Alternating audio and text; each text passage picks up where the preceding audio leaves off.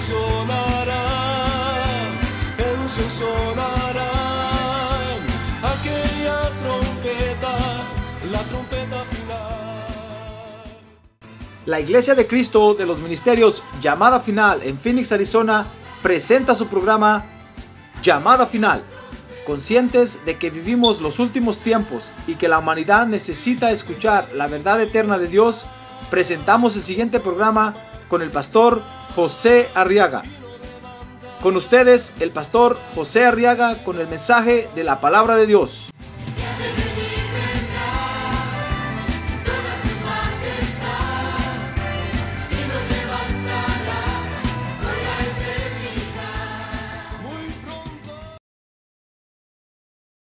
La carta del apóstol Pablo a los Hebreos, capítulo 12, verso 15.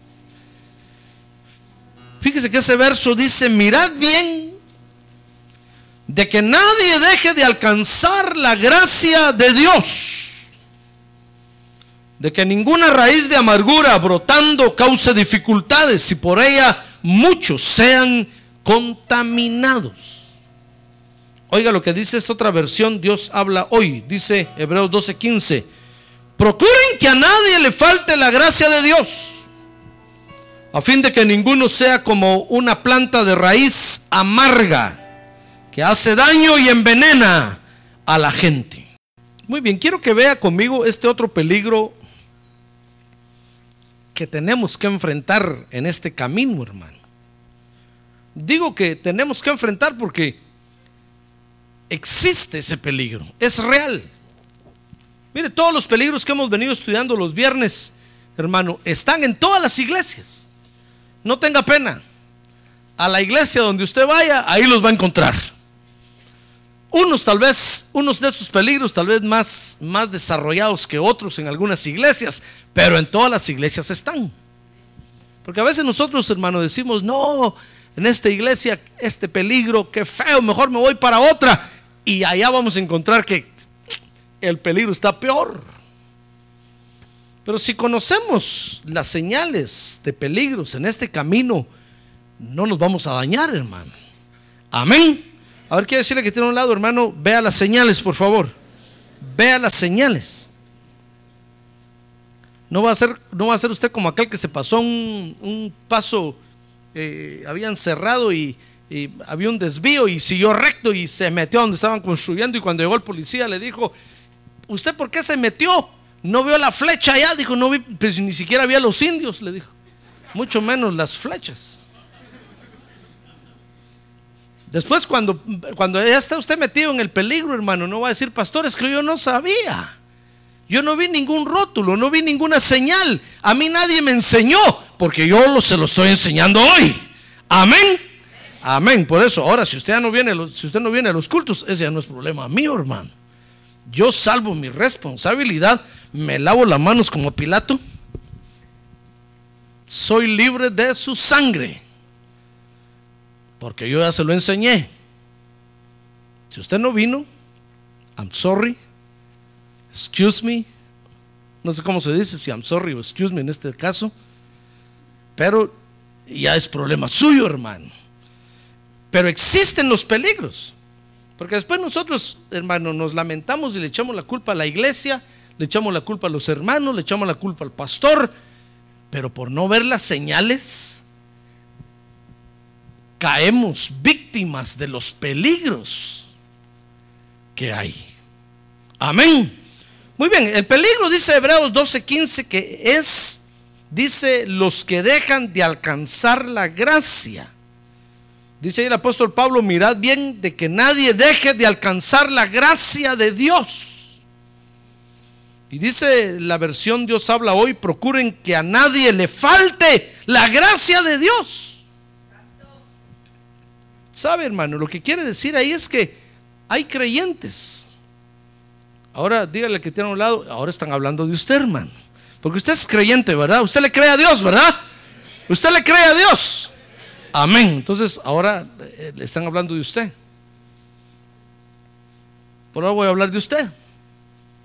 Aunque no sé nada de nadie. Porque hay creyentes, fíjese hermano, que convierten la gracia de Dios en algo vano. Es decir, pues, en algo que no vale la pena. Le quitan valor a la gracia de Dios. A eso se refiere. Fíjese que la gracia de Dios es el don gratuito de Dios para ser salvos. Ahora diga conmigo, es el don gratuito de Dios para ser salvos. Dice Romanos 3:23, por cuanto todos pecaron y no alcanzan la gracia de Dios, pero por gracia somos salvos, dice ahí también. Ahora, fíjese que la gracia de Dios, hermano, nos da libertad. Porque no cree usted que Dios nos llama para esclavizarnos, hermano. Bueno, aunque la Biblia dice que tenemos que ser esclavos de algo, de alguien. Nadie hay libre en el mundo. Dice la Biblia, o somos esclavos del pecado o somos esclavos de Cristo. Pero nadie puede decir, yo soy libre, yo no, no, porque esclavo del pecado es. Si no es esclavo de Cristo, es esclavo del pecado. Por eso el Señor Jesucristo dijo en aquella oportunidad que conmigo no recoge, desparrama. Es decir, o está con Cristo o está con el diablo, hermano. Pero no puede decir que está libre de cualquier influencia. Pues la gracia de Dios nos da libertad, aunque somos esclavos de Cristo y servidores de Cristo. La gracia de Dios nos da libertad, pero si usamos, fíjese, esa libertad eh, eh, eh, mal, entonces vamos, podemos convertir la gracia de Dios en algo vano. O si usamos esa libertad que la gracia de Dios nos da para, para no buscar la presencia de Dios, hermano. Porque usted, yo le aseguro que usted a estas alturas ya, ya descubrió que usted puede dejar de venir a la iglesia si quiere. ¿Ya se dio cuenta de eso, verdad? Sí, y, no por eso se va a ir al infierno. No. Si usted es salvo, lo voy a ver en el cielo, hermano.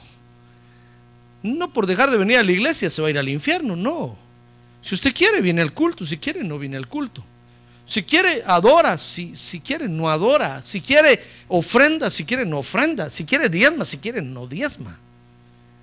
Si quiere, usted puede tener pastor. Si no quiere, no tiene pastor. Porque la gracia de Dios nos da libertad. Pero si nosotros, fíjese, tomamos la gracia que Dios nos ha dado, que es el don de Dios para ser salvos y no y la usamos para dejar de buscar a Dios. Si usted dice, "No, yo ya tengo la gracia de Dios en el corazón, yo voy a ir al cielo, no necesito iglesia, ¿para qué?" Y usted se pone en esa posición, entonces usted puede llegar a convertir la gracia de Dios en algo vano. ¿Comprende lo que estoy diciendo o no comprende? A ver, pregúntale que tiene un lado. ¿Comprende lo que el pastor dijo, hermano? ¿O lo repito? Mire, si usted usa la libertad que Dios le da, repito, para dejar de buscar a Dios, hermano, entonces va a convertir la gracia de Dios en algo vano. Y oiga, vano quiere decir sin utilidad. Cuando el creyente llega a esa, a esa situación o a esa posición, hermano, lo que, lo que está haciendo es diciendo, mire, la gracia de Dios para mí no tiene ninguna utilidad. No me sirve para nada. Si yo quiero voy a la iglesia, si quiero no voy, igual me da escuchar la palabra de Dios o no escucharla, oír la voz de Dios o no oírla, igual me da. Entonces está convirtiendo la gracia de Dios en algo vano, sin utilidad. Pero vano también quiere decir sin fundamento, prueba o razón sólida. Cuando el creyente llega a esa posición, hermano, realmente eh, eh, le está quitando el cimiento a la gracia de Dios. Le está quitando el fundamento, le está quitando la prueba o la razón sólida que tiene la gracia de Dios. Porque si algo tiene la gracia de Dios, hermano, es que nos llama a buscar a Dios.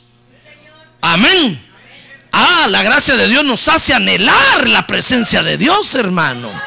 Ah, gloria a Dios, gloria a Dios. Gloria a Dios. Nos hace venir a la iglesia y escuchar la palabra de Dios. Pero si nosotros convertimos la gracia de Dios en algo vano, le quitamos el fundamento, la prueba o la razón sólida. Fíjese que vano también quiere decir presumido y que se satisface solo en su propia complacencia. Mira, el creyente convierte la gracia de Dios en algo vano cuando siente que ya no necesita de nadie. Cuando siente que no necesita pastor. ¿Sabe?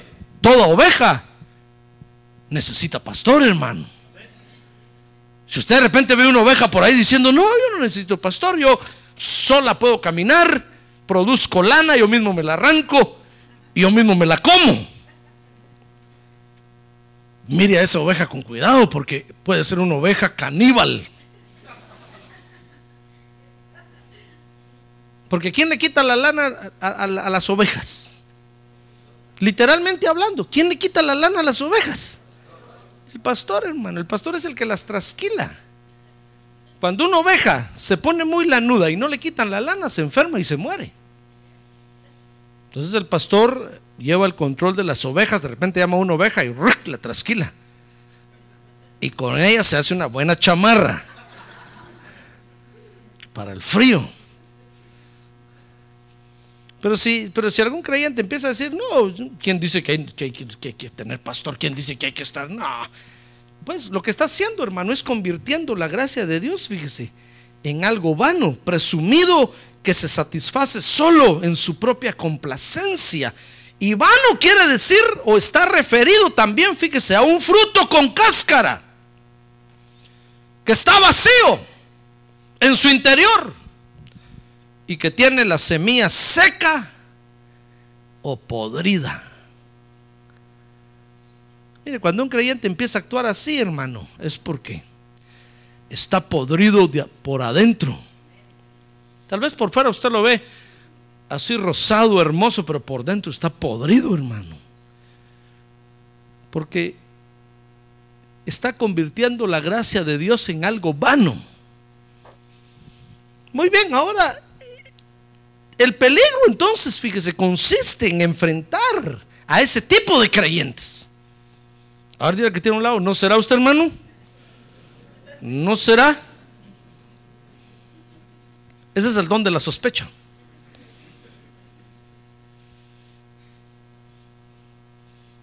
No es ningún don sobrenatural. Sencillamente por sus frutos. Sospechamos que.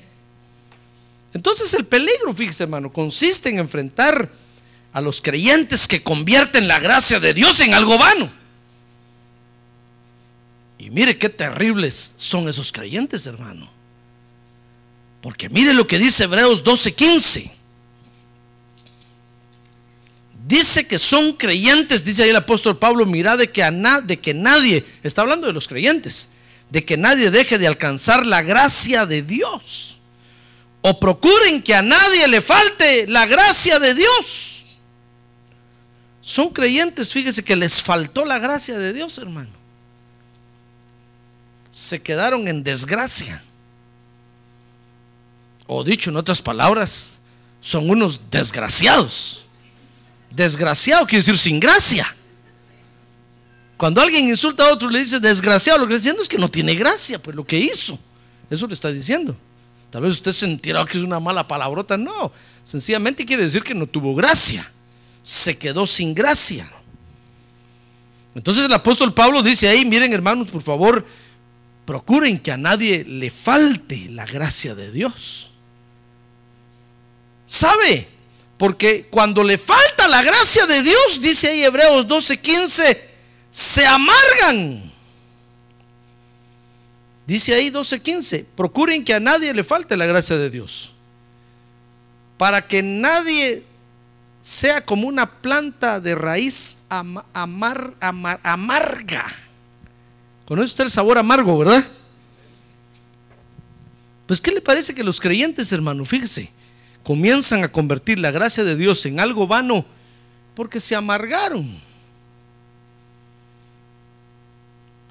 Cuando a un creyente le falta la gracia de Dios, pues fíjese que cuando cuando, hermano, no le salen las cosas como él esperaba que le salieran.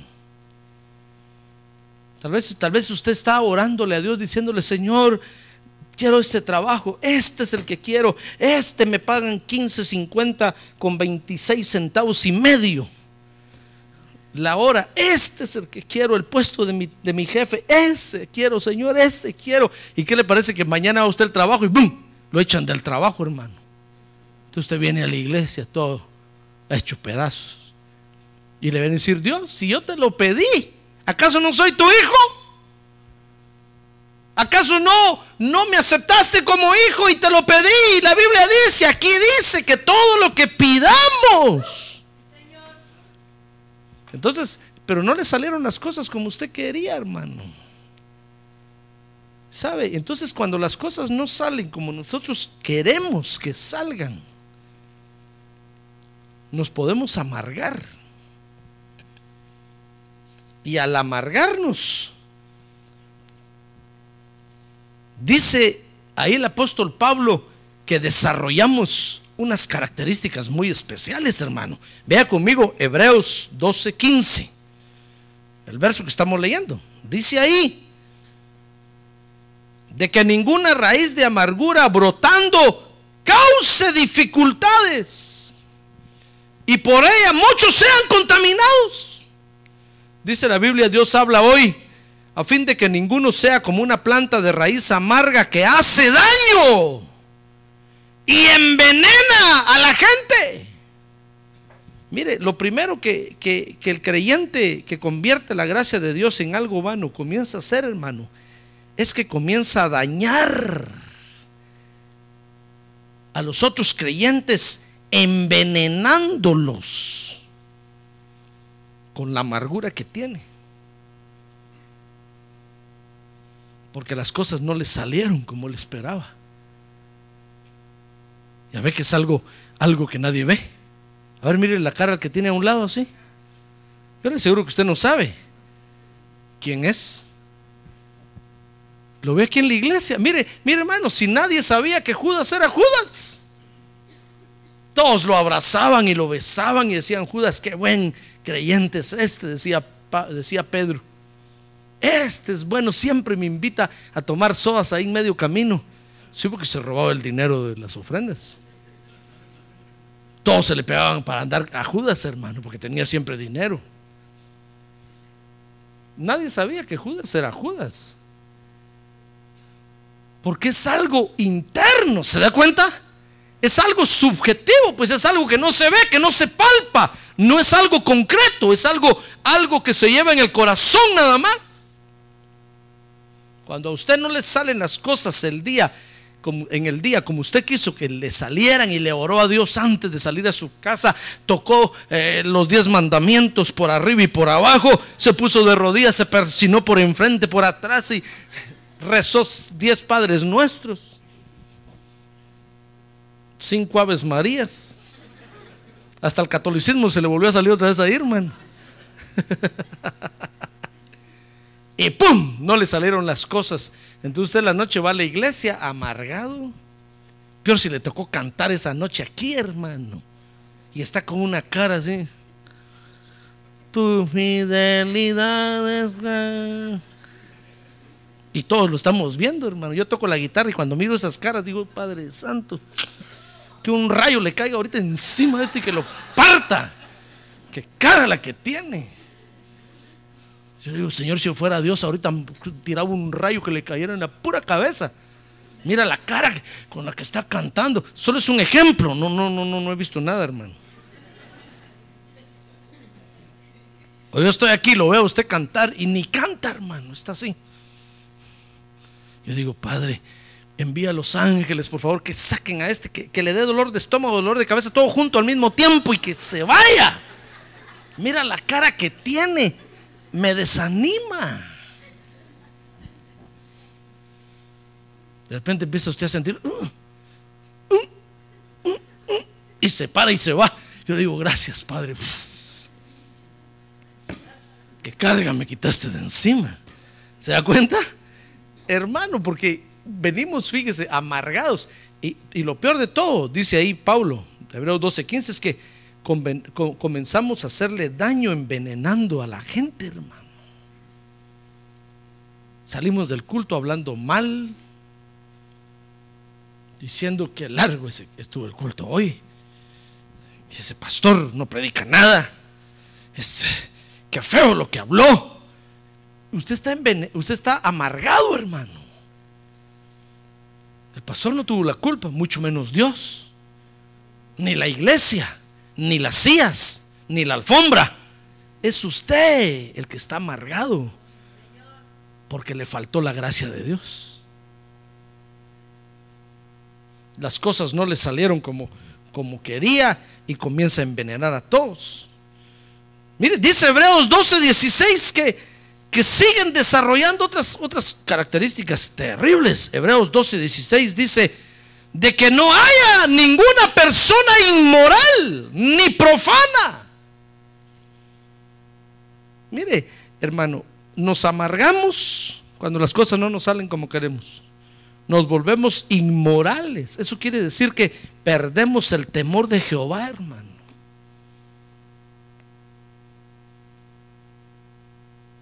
¿Te das cuenta? Perdemos el temor de Jehová. Y dice Hebreos 12, 16 que nos volvemos profanos. Quiere, pro- pro- profano quiere decir que no muestra respeto por lo santo. No le importa que está la presencia de Dios en ese momento. No le importa que está el pastor predicando. No le importa. Perdemos el respeto. Mire hasta dónde, hasta dónde un creyente puede llegar. Y entonces dice el apóstol Pablo ahí en 12, 12, 16 y pone un ejemplo. Dice, como Esaú, que vendió su primogenitura por una comida. ¿Se acuerda de Esaú, verdad? El hermano de Jacob. Que cuando, que cuando lle- llegó el momento de valorar lo espiritual con lo material, tiró lo espiritual, hermano. Y dijo, no, si la bendición que el pastor me da allá en la iglesia, de nada me sirve, con eso no como. Yo como si trabajo, yo como si, si, si hago, si hago overtime. Ir a la iglesia, eso no me va a dar comida a mí. Eso dijo Esaú, pues. Y entonces Jacob le dijo, pues dámela a mí, yo tengo aquí la... que ¿Tenés hambre? ¿verdad? Sí, le dijo. Y estaba friendo unas lentejas. Es Jacob, hermano. Y cuando Esaú sintió el olor, dice que le dijo, dame, pues, ¿cómo no? Te doy, te doy lo espiritual. Te, doy el derecho de mi silla en la iglesia, le dijo. Porque mire, cada silla tiene un nombre, hermano. Espero que no se haya sentado usted en una silla equivocada. Y le dijo, va, te doy el derecho de mi silla en la iglesia, anda al culto, ¿qué me importa a mí el culto? Yo no como con el culto. A ver, dame el plato y se lo comió. Y en ese momento Jacob recuperó su primogenitura, su bendición. Mire, son los creyentes que cuando llega el momento de poner en la balanza lo espiritual con lo material, se van de boca sobre lo material, hermano. Y lo espiritual.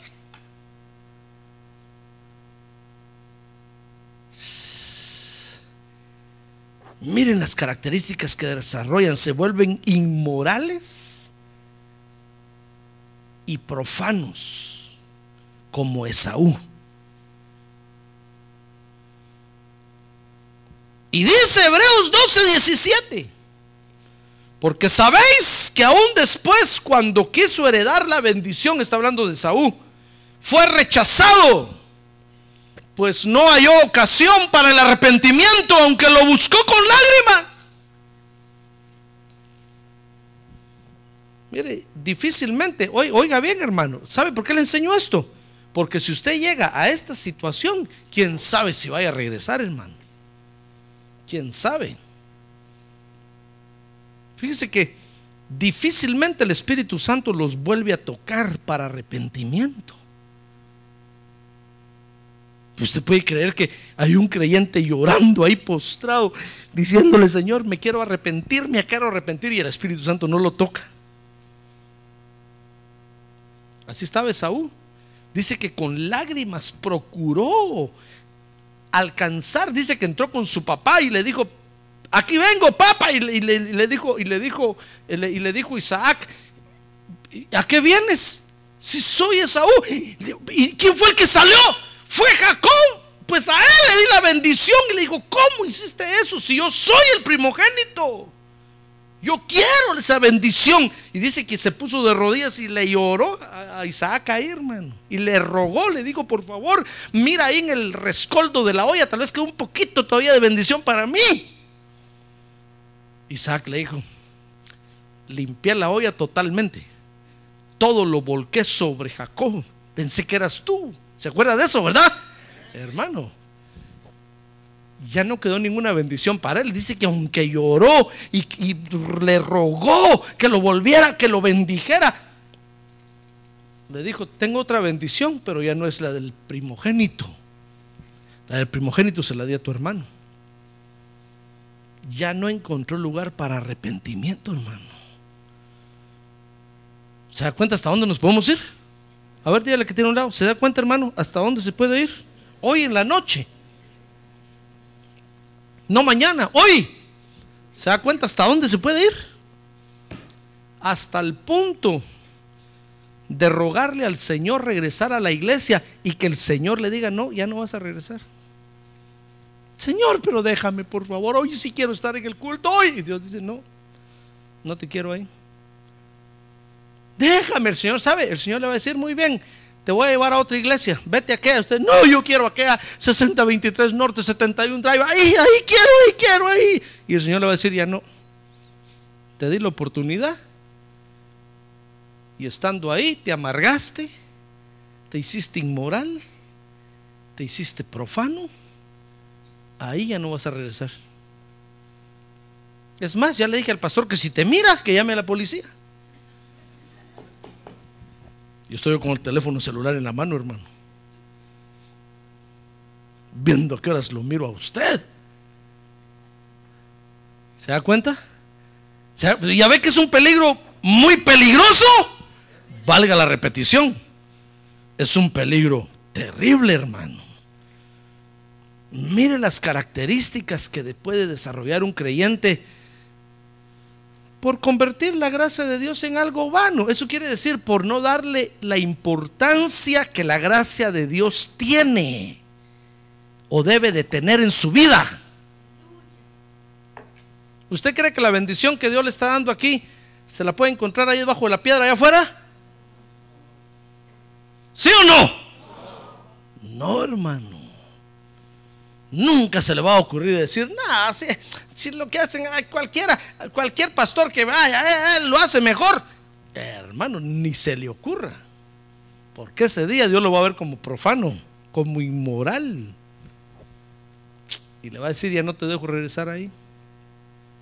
Poco a poco lo va a ir sacando, poco a poco lo va a ir sacando, poco a poco. ¿Por qué cree usted que hay hermanos que se sientan ahí atrás? Porque poco a poco los van sacando. Que usted, usted que está sentado aquí adelante, agarre duro la silla. Diga, esto es propiedad privada, no la doy. Es real ese peligro. ¿Esaú quedó fuera o no quedó afuera? ¿Quedó afuera o no quedó afuera? Es que usted me dice amén, yo no sé si quedó afuera o no quedó afuera. ¿Quedó afuera o no quedó afuera? Quedó afuera, a ver, diga, quedó afuera. Quedó afuera, hermano. Ya no tuvo ninguna participación en la primogenitura. Mire, la Biblia no habla más de Esaú, solo dice que de él salió el pueblo de Edom, los edomitas que le dieron tanto problema a Israel, y ahí se acabó. Pero si era para bendición, se le volvió maldición por convertir la gracia de Dios en algo vano. Por eso, si Dios, hermano, si Dios está teniendo misericordia de usted, aprovechela. Aprovechela. Porque mire cuánta gente hay afuera en el mundo, ¿se dio cuenta? Y solo usted y yo estamos hoy aquí, hermano. ¿Por qué Dios no llama a todo el montón que tiene allá afuera? Porque no quiere nada con ellos. A usted lo llamó. A usted lo llamó. Y hoy se está acordando de usted. Hoy tiene misericordia de usted. ¡Ah, gloria a Dios! ¡Gloria a Dios! Miren, no se le va a ocurrir pensar, nada, hacia la iglesia yo voy cuando quiero y cuando no quiero no voy. Porque Dios lo va a mirar como profano, lo va a mirar como Esaú, le, le va a decir, ¿cómo estás quitándole valor a mi gracia? ¿Le estás quitando valor a lo que mi hijo hizo en la cruz del Calvario? Y le va a cerrar la puerta, hermano. Y nunca más va a entrar usted. Y aunque se ponga de rodillas y aunque me diga, pastor, vengo de rodillas desde allá, ábrame la puerta. Le voy a decir, no, aquí no es, se equivocó. Siga para allá, hay un templo verde, para allá tal vez va.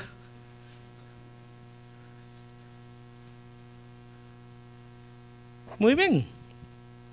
Ahora nosotros los creyentes entonces, hermano, tenemos que vivir la gracia de Dios. Esta oportunidad que el Señor nos está dando, hermano, es única. Eso no se va a volver a repetir. En primer lugar, no se va a volver a repetir porque el tiempo pasa.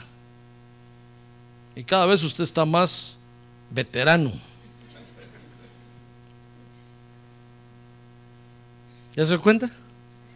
El tiempo pasa, hermano. Entonces, si hoy Dios le está dando la oportunidad, aprovechela. Amén. Dice antes bien, creced en la gracia y el conocimiento de nuestro Señor y Salvador Jesucristo.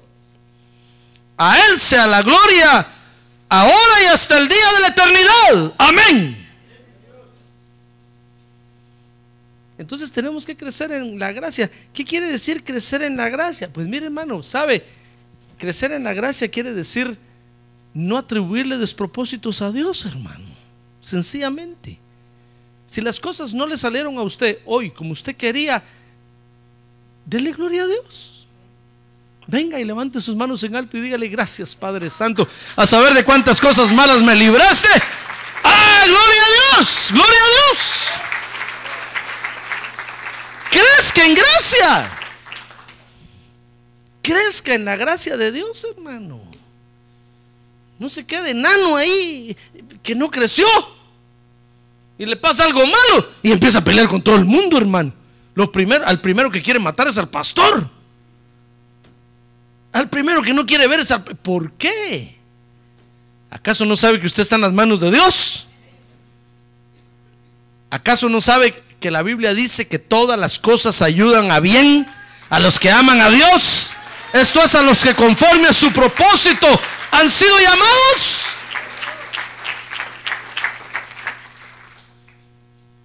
Nosotros los hijos de Dios tenemos que vivir la gracia y crecer en esa gracia, hermano. una vez un hermano tuvo un problema aquí en la iglesia. Un su hijo tuvo un problema. Y cuando yo lo mandé a llamar, me dijo, no, no voy a hablar con usted, ni lo quiero ver, me dijo, porque usted es el culpable. Porque bajo su responsabilidad están todos ahí. Le dije, it's true. Usted tiene razón, por eso quiero hablar con usted. Dijo, no, no voy a hablar con usted porque sabe qué me va a decir. Dios tiene un propósito para, para mí. Ya sé que eso me va a decir, me dijo. Por eso no voy. Porque ustedes, me dijo, todo lo arreglan así. Diciendo que Dios tiene un propósito. Diciendo que Dios, que estamos en la mano de Dios. Diciendo, bueno, le dije entonces que dice, ah, no venga, está bien. Mire, hermano, yo lo empecé a ver cómo se fue de cabeza, de cabeza, de cabeza. Y se fue entre un hoyo horrible.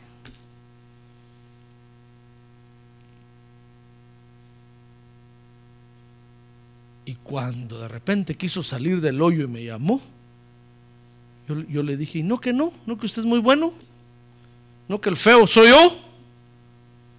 No, pastor, me dijo, no, perdóneme, yo no, yo, yo sé que Dios tiene un propósito de verdad. Entonces, ¿por qué, ¿por qué convierte la gracia de Dios en algo vano, hermano? Crezca en la gracia de Dios. Ahora dile que tiene a un lado, crezca, hermano. Crezca en la gracia de Dios.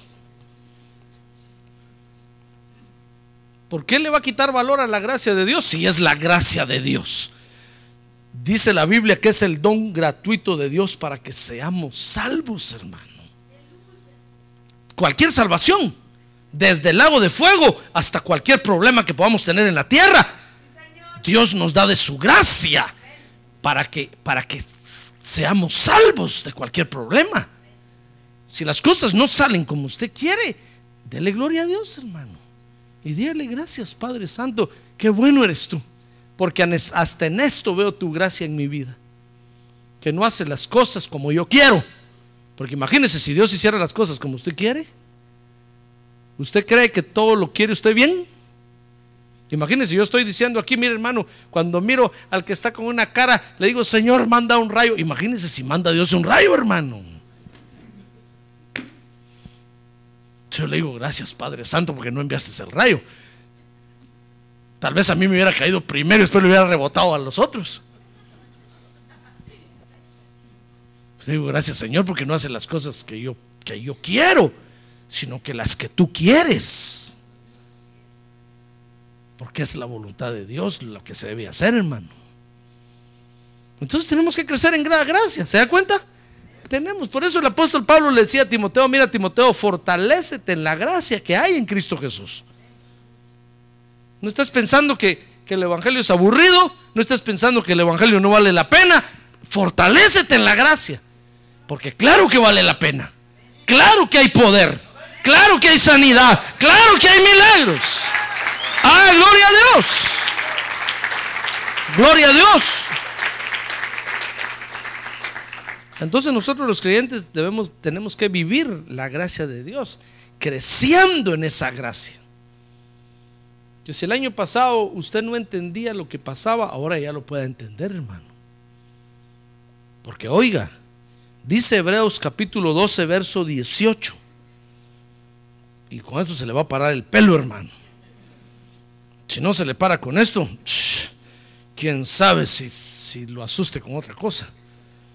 Dice Hebreos 12, 18, porque no os habéis acercado a un monte que se puede tocar, ni a fuego ardiente, ni a tinieblas, ni a oscuridad, ni a torbellino. Verso 19, ni a sonido de trompeta, ni a ruido de palabras, tal que los que lo oyeron rogaron que no se les hablase más. Vosotros en cambio, dice 12:22, os habéis acercado al monte Sión y a la ciudad del Dios vivo, la Jerusalén celestial y a miríadas de ángeles, a la asamblea general e iglesia de los primogénitos que están inscritos en los cielos, y a Dios el juez de todos y a los espíritus de los justos hechos ya perfectos. ¿Sabe qué está diciendo el apóstol Pablo ahí, hermano? Lo que está diciendo es que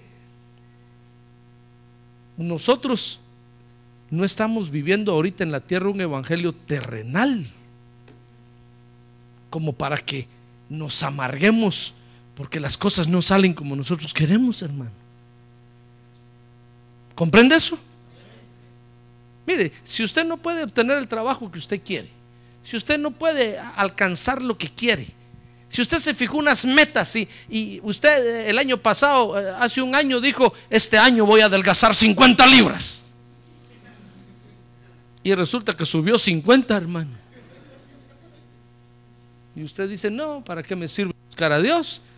Si más hambre me da. Ayuno cinco días y después como como como de... ¿Comprende? Entonces usted puede venir, hermano, oiga, su llamamiento no es un llamamiento terreno, hermano. Dios está mirando más allá de la tierra. Cuando Dios lo llamó a usted, estaba pensando para usted en algo más allá de lo terreno, no solo de, lo, de la tierra. Si a usted se le cae el pelo como a mí, dele gloria a Dios, hermano. ¿Por qué va a decir usted, mejor ya no voy a la iglesia porque me quedé pelón? No, es que Dios no estaba pensando únicamente en usted para la tierra. Dios estaba pensando en algo más, más eterno, más largo. Los propósitos de Dios son, son más grandes de lo que usted y yo podemos imaginar. Ah, gloria a Dios. Gloria a Dios. Mire, porque sabemos nosotros que los propósitos de Dios son sobrenaturales, hermano. Si usted, por ejemplo, le dice, le dice a una enfermedad, fuera en el nombre de Jesús, y la enfermedad no se va, es porque algo está pasando en, en el mundo espiritual en ese momento, hermano. Quédese usted a la expectativa, esperando, y van a pasar los días, van a pasar los meses, y quédese a la expectativa, porque algo está haciendo Dios. Lo que pasa es que no se ve en el mundo material, pero en el mundo espiritual algo se está moviendo. Algo está haciendo el Señor. Algo está pasando. Por ejemplo, cuando nosotros le decimos ahorita, Señor, ven, y el Señor no viene, y la maldad crece, hermano, y la situación se pone fea, y, y el Señor no viene, espérese, no se impaciente. Algo está pasando. Algo está pasando, ¿sabe? Dice la Biblia que, que a Luzbel primero lo echaron del cielo y ahora está en el universo. Y ahorita lo están sacando del universo para echarlo a la tierra. Eso está haciendo el Señor ahorita, barriendo el universo para echando a sus enemigos a la tierra para que todos caigan a la tierra, dice el libro de Daniel. Y va a llegar el momento cuando van a caer todos a la tierra, entonces va a venir el Señor a la tierra para aquí acabar a todos sus enemigos. Ah, gloria a Dios. Los está rinconando, los está rinconando. Cada vez les está cortando el área de operación, cada vez les corta. Cada vez que nosotros adoramos a Dios y le damos la gloria a Dios, le damos el poder a Dios, le damos el reconocimiento a Dios, Dios le corta el área de operación a los enemigos. Se la corta, se la corta, se la corta, se la corta. ¡Ah, gloria a Dios! Pero usted viene a la iglesia diciendo, no, hoy no tengo ganas de cantar. Hoy no tengo ganas de adorar porque el jefe no me dio break hoy. Ya le he dicho a Dios que me quite ese trabajo y no me cambia. Hermano, usted, usted está viendo solo terreno. Tiene corta la vista. Solo está viendo hasta la punta de su nariz lo que le conviene. No piense como Dios piensa, hermano. Por eso dice la Biblia que ahora tenemos la mente de Cristo. Piense qué es lo que Dios está pensando ahorita. Y va a ver que Dios está pensando no solo en la tierra, Dios está pensando en todo el universo, Dios está pensando en todas las creaciones que tiene, hermano. Y entonces se va a dar cuenta que usted está participando de algo grande. De algo que no se limita únicamente a lo que ve, a lo que huele, a lo que palpa. Por eso dice Pablo ahí, miren hermanos, es que ustedes no se han acercado únicamente a lo que se ve y se palpa. No, se han acercado mucho más allá. A la Jerusalén celestial, al monte de Sión espiritual, a la iglesia de los primogénitos inscritos en, la, en el libro de la vida de Dios. ¡Ah, gloria a Dios! ¡Gloria a Dios!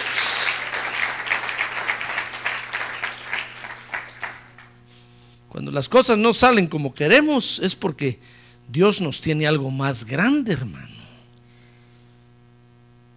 ¿Se da cuenta? Es porque Dios nos tiene algo más grande. Y no estoy hablando de aquí de la tierra, estoy hablando de más allá. Porque acuérdense que al que se humilla, dijo Dios, será exaltado. Y si pasan todos los días aquí en la tierra y usted se muere y nunca fue exaltado, es que Dios no estaba pensando eh, con respecto a usted para la tierra, Dios estaba pensando para más allá. Usted va a ser exaltado más allá, hermano. ¿Comprende cómo Dios está pensando? Entonces nosotros los creyentes, hermano, primero tenemos que crecer en la gracia. Crezcamos ya, hermano. Nuestra existencia no depende únicamente de este mundo material, sino depende de más allá. No dependemos de lo que se ve, sino de lo que no se ve, de lo sobrenatural. Ahora dice Hebreos 12.1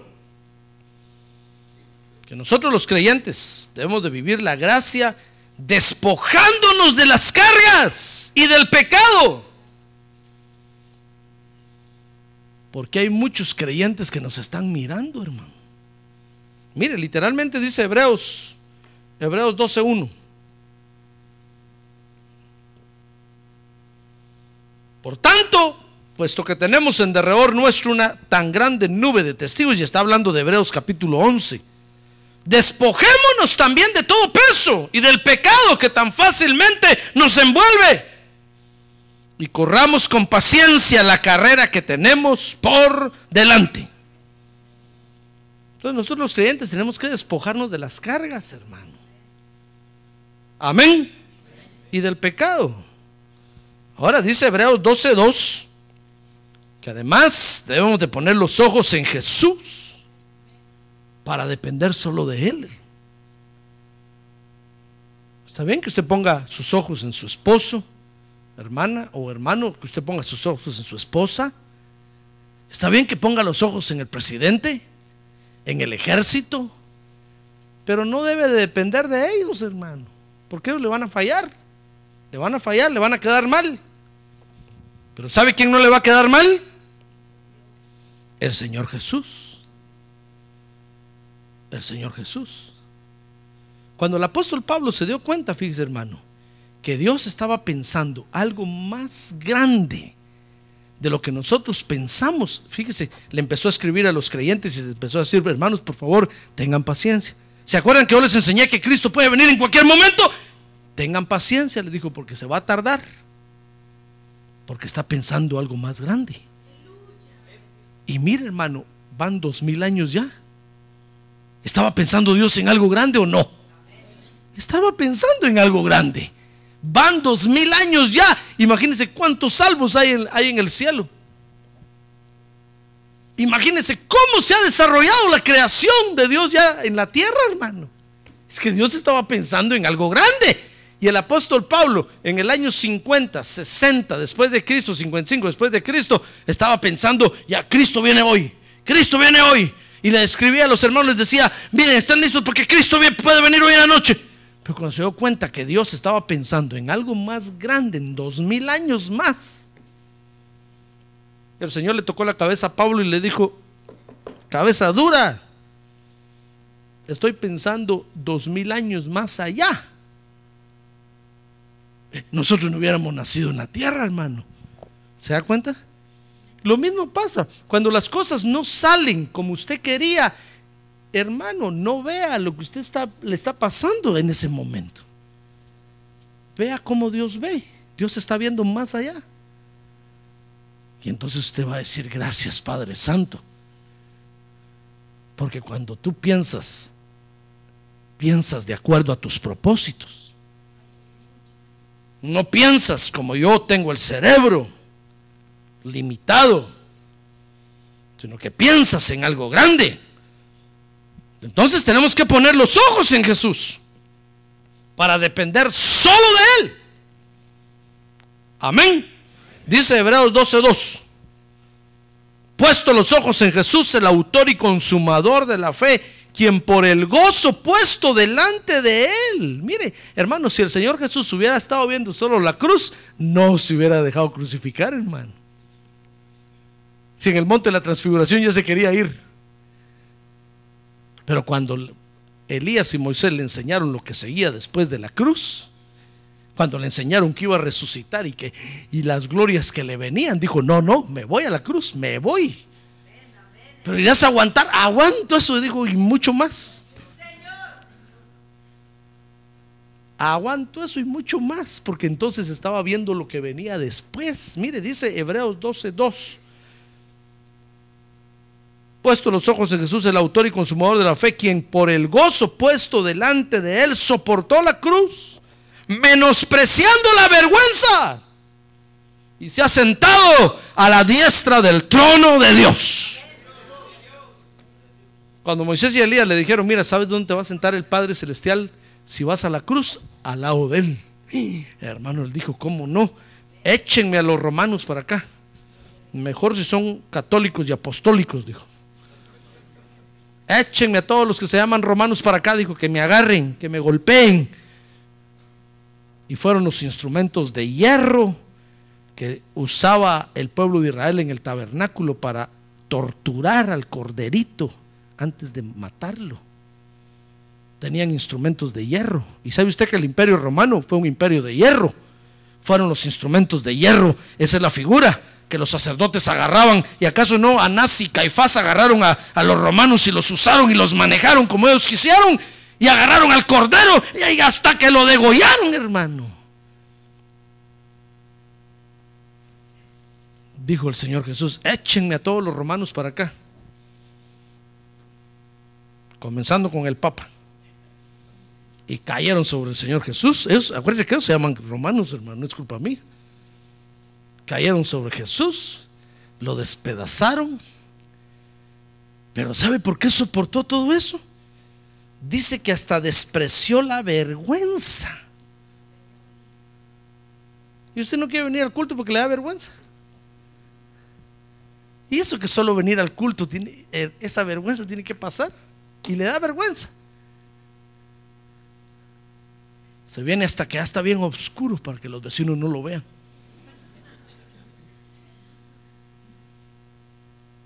Se viene sin corbata y sin nada así, todo lo vienen, traen una bolsa y hasta aquí miro que se lo viene a poner. Y aparece en su privilegio.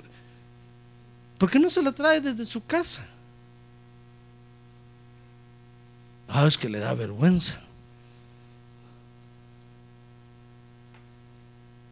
Pero piense lo, lo que Dios va a hacer con usted, hermano. No piense que va viene usted a un culto piense que lo que Dios está haciendo con usted es algo eterno y permanente.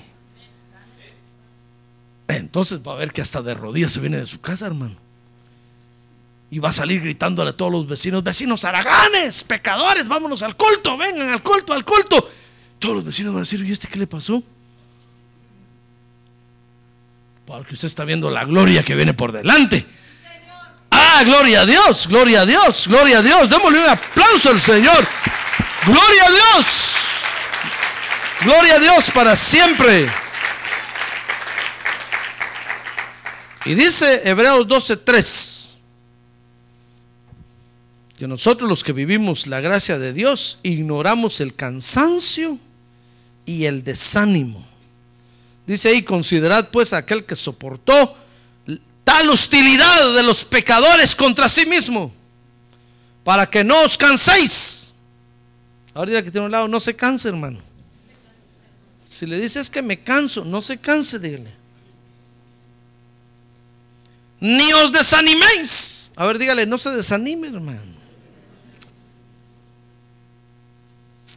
Pero nosotros cualquier cosa nos desanima.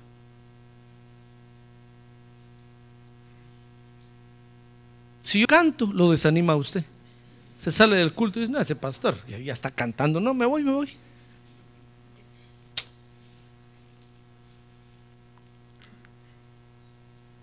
Si yo digo, vamos a recoger una ofrenda, usted ya va a pedir dinero otra vez. Ya. ¿Se desanimó? Ay, hermano. Entonces dice ahí, miren hermanos, por favor, Consideren al Señor Jesús que qué hostilidad la que vivió. Y de los pecadores. Para que no se canse ni se desanime. No se canse ni se desanime, hermano. Porque fíjese que si usted se cansa y se desanima, se va a frustrar. Entonces va a empezar a decir, bien, decía mi abuelo, no servís para nada. Ni para ser evangélico sirvo. Ya no tengo ganas de ir a la iglesia. ¿Por qué está frustrado, hermano? ¿Acaso no el Señor Jesús sufrió más que usted? ¿O cree usted que usted está sufriendo más que el Señor? Fíjese que una vez yo le dije, yo le dije al Señor, Señor, tú sí disfrutaste realmente aquí en la tierra. Tres años y medio. Y te fuiste. Señor, yo llevo 18 años en este asunto.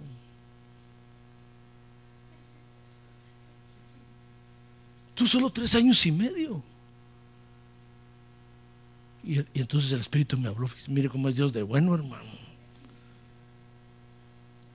Entonces el Espíritu me habló y me dijo, ¿cuándo vas a morir crucificado? Yo le dije, no, Señor. Bueno, me dijo, mis tres años y medio, me dijo el Señor, con la crucifixión equivalen a 60 años de trabajo en la tierra. No me estás echando en cara que yo solo tres años y medio y tú ya llevas 18. Porque lo que yo hice equivale a 60 años. Picando piedra en la tierra, me dijo. ¿Cuándo vas a morir crucificado? No, Señor, le dije, Dios me libre, le dije. Jesús, María José. Madre de Dios, dije yo.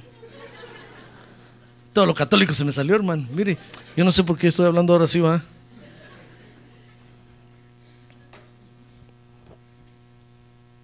Si nosotros no ignoramos el cansancio y el desánimo, nos vamos a frustrar, hermano. Y frustrados nos vamos a amargar, entonces vamos a empezar a decir, no, si la iglesia no vale nada.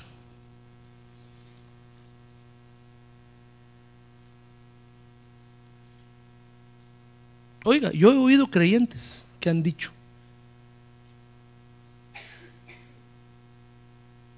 la iglesia no vale nada. Cuando la Biblia dice que valemos la sangre de Cristo, hermano. Y he visto cómo paran de cabeza dentro de un hoyo.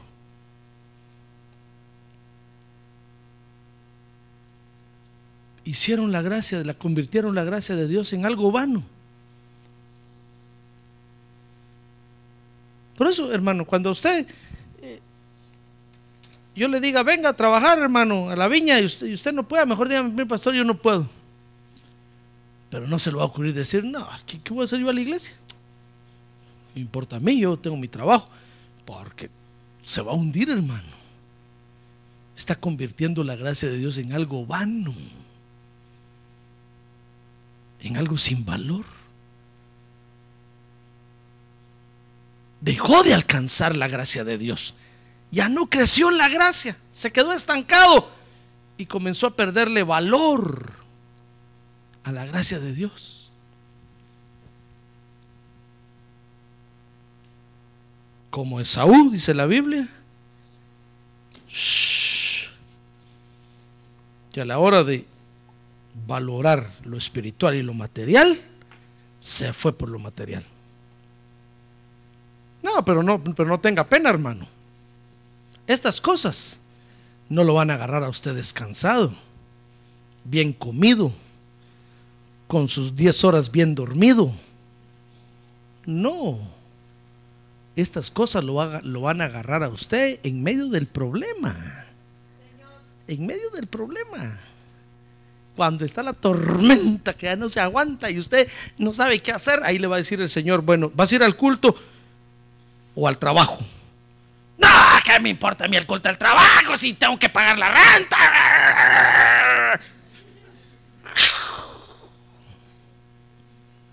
profano, inmoral, desleal. Judas. ¿Qué más le digo, hermano? Le digo, diablo.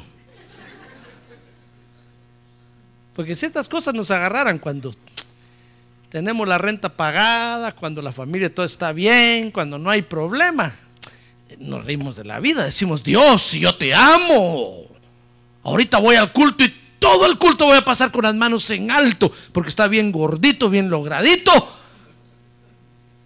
No, pero cuando, cuando tiene artritis y está enfermo, ahí le va a decir Dios, bueno, ¿vas a levantar las manos o no?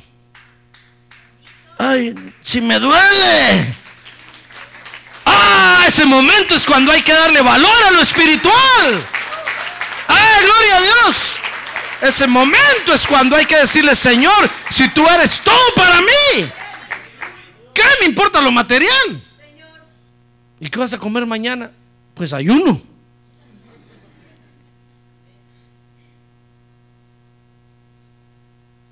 Ahí va a llegar el requerimiento de Dios para usted. Cuando Esaú vendió la primogenitura, cuando estaba bien comido, No, cuando llegó cansado, enojado porque no había cazado nada en el, en el, en el bosque, frustrado, amargado, diciendo las cosas no me salen como, como yo quiero. Siempre a mí me sale todo mal, yo no sé por qué. Siempre me sale mal en ese momento. Entró y ya fue a buscar y no había nada de comer y ahí estaba Jacob con los frijoles refritos, los tiraba y los hacía así. Dijo, ¿qué, qué estás haciendo? Estoy cocinando, ahorita voy a comer.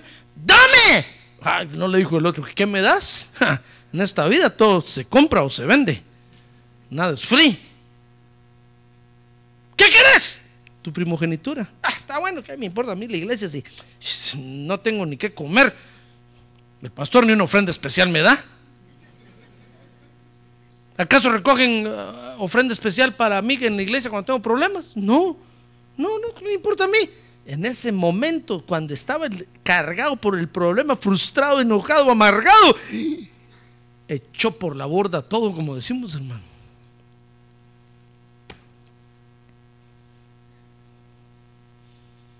Por eso yo, le, yo termino preguntándole, bien, no puedo terminar, ¿por qué será? Padre Santo, ayúdame a terminar, si no, no predico el domingo. Ya la edad no me permite tanta fuerza, hermano. Por eso termino preguntándole a usted, ¿qué está haciendo usted aquí en la iglesia, hermano? ¿Qué está haciendo en la iglesia? ¿Sabe qué está haciendo? Preparándose para cuando lleguen esos momentos. Pero no va a ser como aquella hermana que le conté que cuando la fui a ver que estaba en el hospital y enferma para morir, se empezó a llorar cuando me vio, hermano. ¿Por qué me pasó a mí? ¿Por qué me tiene que pasar? ¿Por qué? ¿Soy yo? ¿Por qué? Yo le dije, mire usted, sin vergüenza. Después de eso no me quiso ver. Le dije, usted sin vergüenza. ¿Y para qué va a la iglesia entonces? ¿No para esto se está preparando en la iglesia para morir? Las lágrimas se le fueron todas para adentro, hermano. Le dije, no para eso va usted a la iglesia, para morir en paz. Entonces, ¿por qué no quiere morir? Lo mismo le pregunto a usted, ¿para qué viene a la iglesia, hermano? Prepárese, porque esos momentos van a llegar. Y yo espero que cuando le llegue ese momento, usted pueda decirle, Dios, yo escojo por ti.